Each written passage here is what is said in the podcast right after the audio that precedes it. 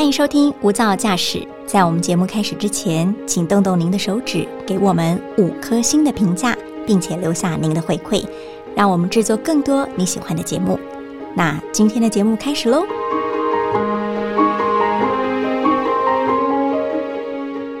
您好，欢迎收听大电视、大新闻所直播的 Podcast《无噪驾驶：一百种看世界的眼光》单元。我是刘芳宇，今天为大家邀请到的是外电编译刘觉宇。觉宇好，嗨，大家好。觉宇，听众朋友现在看不到你的 dress code，你的 dress code 要不要跟大家介绍一下？我目前穿的是阿根廷主场的球衣，然后外套也是阿根廷的外套啊，国家队，国家队。大家可能对于那个外套印象不深刻，但是一想到阿根廷的球衣就是蓝白相间嘛，对，没错。这跟你今天要跟我们聊的非常有关系，非常有关系。对，其实如果一直有 follow 我们 一百种看世界眼光的听众朋友，应该知道绝鱼是足球的铁粉，尤其呢最爱谁？大声说出来，梅西。所以今天可能会有很大的篇幅都来跟我们聊聊梅西哦。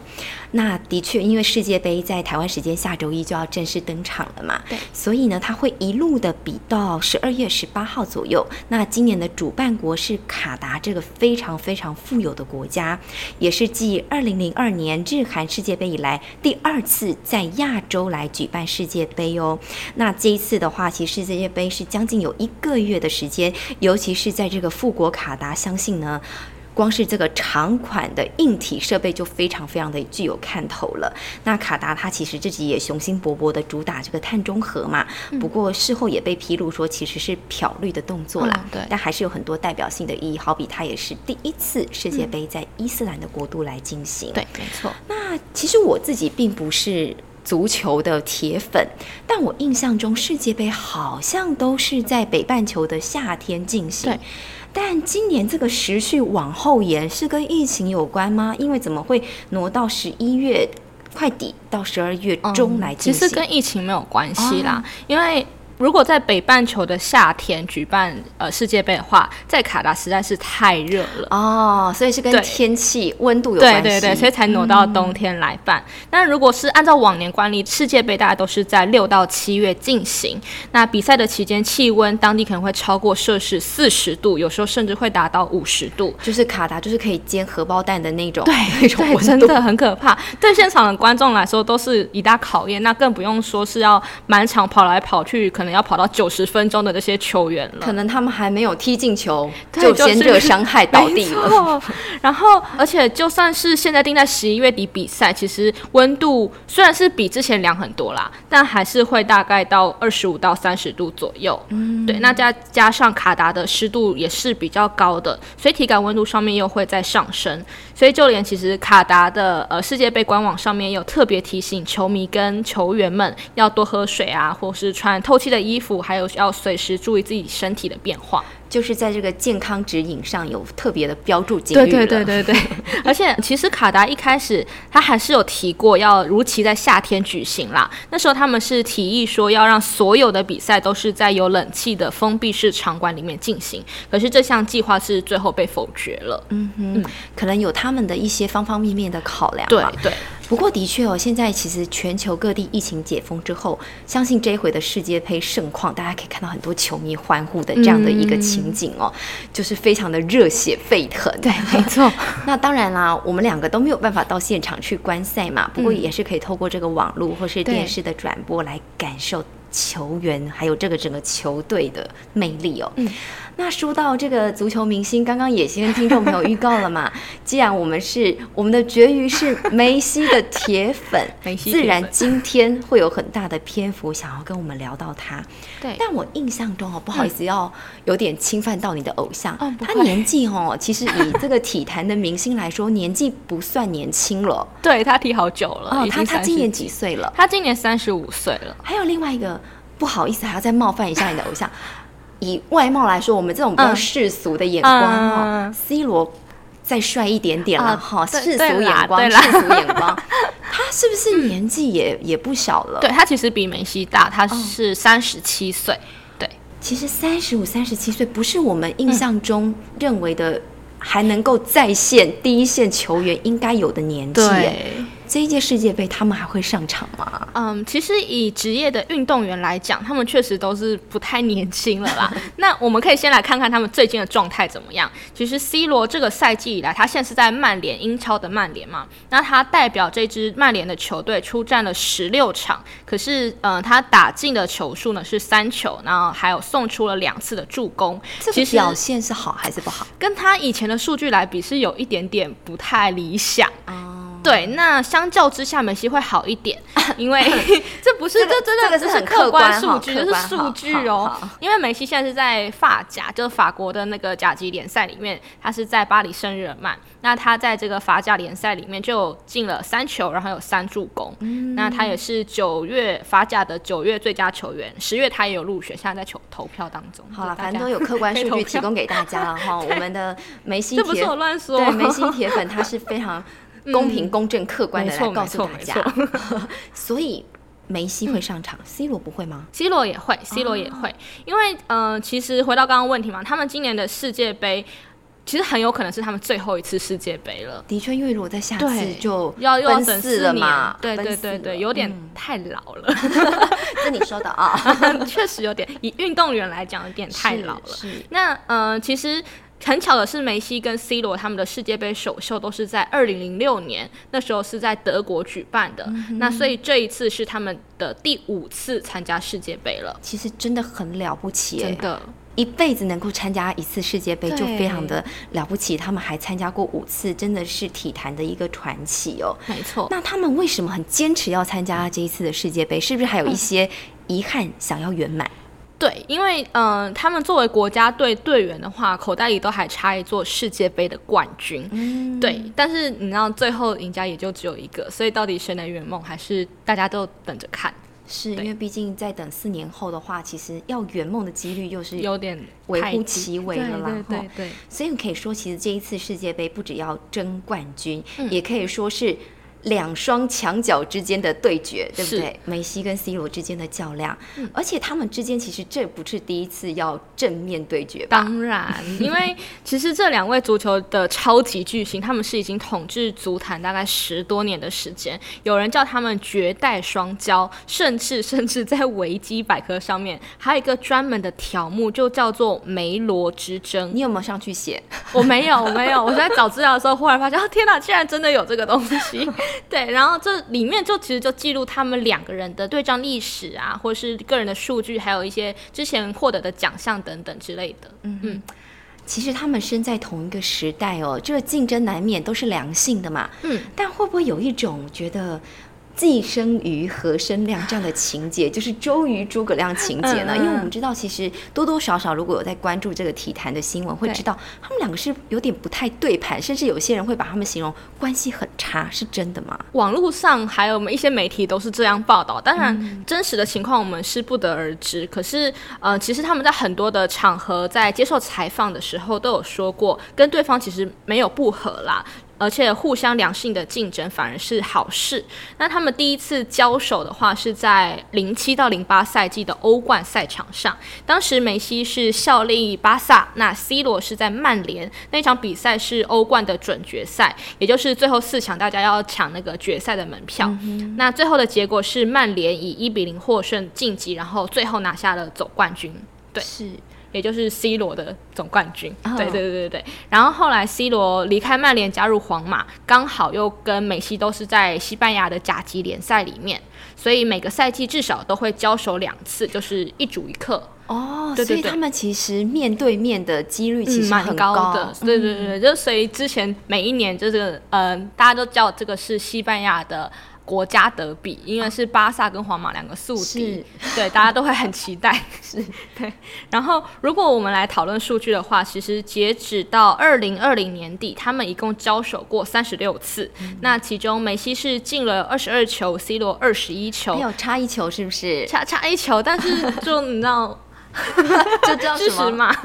事实。那其实其实，不论最后是谁的队伍赢得比较多，或是谁进球比较多，只要梅西跟 C 罗同时在场上，就会是一场精彩的世纪之争。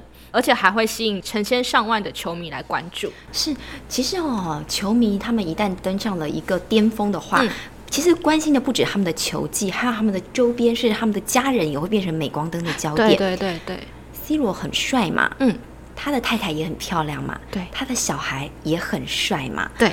那他的小孩有没有也会往体坛发展，或是有没有把自己的爸爸也当成偶像般崇拜？哎、其实他的偶像不是他爸，你说 C 罗儿子偶像不是他爸，是他爸要多的偶像失望？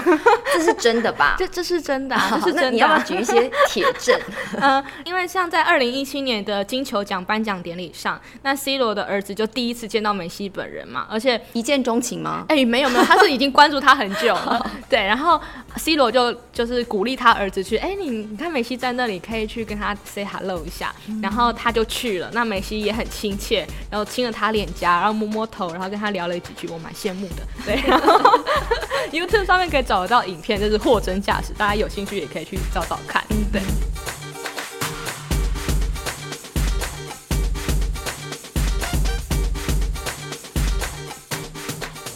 好像还没有很大篇幅的谈到梅西，嗯。现在还谈到 C 罗的儿子，我只能说绝于他有在平衡报道。有有有，对，因为我们其实，在去年的年底的时候，嗯。如果一直有 follow 我们的听众朋友，应该知道，绝育已经有一整集 都在介绍梅西这个是。体坛的巨星了，足球的金角。那或许我们现在要特别来 follow 到的是 C 罗，对啊这个大帅哥，他同时又有颜值，嗯又有专业，没错对对？他到底是一个什么样的人呢？只有球技而已吗？当然不止，不然他不会这么享誉国际嘛。嗯对，因为 C 罗是呃，其实他最为人津津乐道的就是他的自律啦。嗯，很多呃球迷都说 C 罗是努力型的球王。哦，对他虽然可能天赋一般才，对他不太算是天才型，因为他其实靠靠过人的努力跟毅力来站上这个世界足坛的巅峰。对，那那最经典的一个例子就是呃，之前在欧洲杯的记者会上，他就把可可口可乐移出镜头外面嘛，然后他就说自己只喝白开水。我有印象。对，就是他对健康自己体态的自律嘛。对，广告商要气死了。没错。然后另外一个就是他的前队友也曾经透露过说，C 罗的餐桌上面只有沙拉跟水煮鸡胸肉，甚至他还会把客厅改建成健身房。这个我也非常有印象，对这个就算是一个趣闻，因为要去 back up，他是一个非常自律的人嘛，而且很多他的队友都说不想要到他家做客 很，因为打开冰箱都是一些你知道就是水，然后完全没有任何的饮料，对。然后只有鸡胸肉跟一些。健康的就好像人生没什么乐趣对对对，就觉得太可怕了。就是我休闲闲暇之余，我还要去跟你一样过这么自律的生活，嗯没错没。错。但是由此就可以知道，他真的真的非常的严以律己。对，而且呃，如果我们回到球场上来说的话，C 罗主要是踢前锋的位置，就是负责进攻啦。那他的背号是七号。呃，在十八岁那年的时候，他加入英超的豪门，就是我们刚刚提到的曼联。是那整整六个赛季，他是赢遍了所有的冠军，也横扫个人的奖项。对，那后来也依序带过西甲的皇马、意甲的尤文图斯。那去年是又回归到了曼联。对，只是今年的夏天转会市场上面有掀起一阵风波，然后最近就未来几个月要登场的这个冬季转会也是有一点故事。那这里就先不多说，那之后大家如果有兴趣，可以自己再去 Google 一下。嗯，对对对。那刚刚已经有讲到了，现在感觉 C 罗他虽然是一个后天努力型的人，但听起来都没有什么不好的评价嘛。嗯除了广告商可能会有一点伤脑筋哦，所以他有自己的坚持，他可能不是所有的广告他都接，他都买单，但他有身材有道吗？有，因为他其实是一个非常有商业头脑的人，对，因为不只是有自创服饰品牌，就是 CR Seven，就是他的名字缩写加上他的足球背号，那他还有进军饭店业，跟葡萄牙的旅游休闲集团合作，在葡萄牙、西班牙、美国、摩洛哥等等地方开了五间饭店，所以他是饭店大亨，而所以他且不 屑那些广告。不不止这样哦，而且他还在西班牙投资了一家执法中心，他要植等一下，我头发耶要，。我要我要先笑完，我刚刚为什么笑？嗯我住那些饭店，我应该还买得到可乐吧？我买得到洋芋片吧？还应该是他会是可？以啦，应该是可以啦，他应该不会限制我们大家哦吧？那执法中心，C 罗他有执法的困扰吗？其实我。看起来是没有，可是因为他。之前有被记者问过嘛？那他对这个问题的回答就是：当我有必要的时候，我就会去做哦。或者是他可以当一个 sponsor，就是啊，对对对某一些球星的确就是这里比较光嘛，或许他就可以赞助他们，然后之后就会有很多的活广告跟活招牌了。对，没错，免费宣传是。那不得不说，现在听绝语的介绍，会觉得 C 罗他不管场内场外。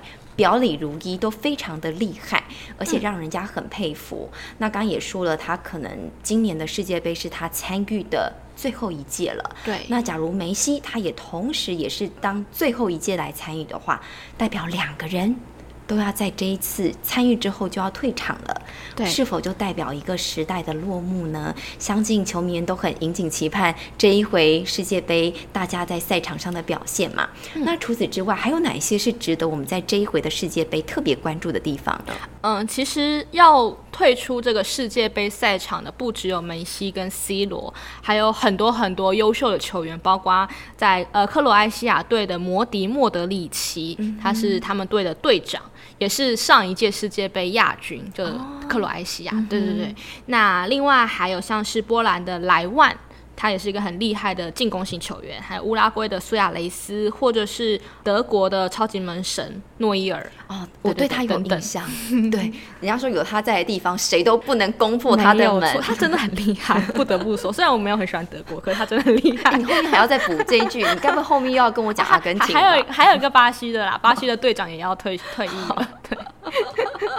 对。因为我支持的是阿根廷，所以当然 我们也要看这支蓝白军团，除了梅西之外，其他球员的表现，还有团队之间的默契度如何。因为这届阿根廷只是加入了蛮多新血，是国家队的未来。他们不一定那么年轻，可是是相对来讲是。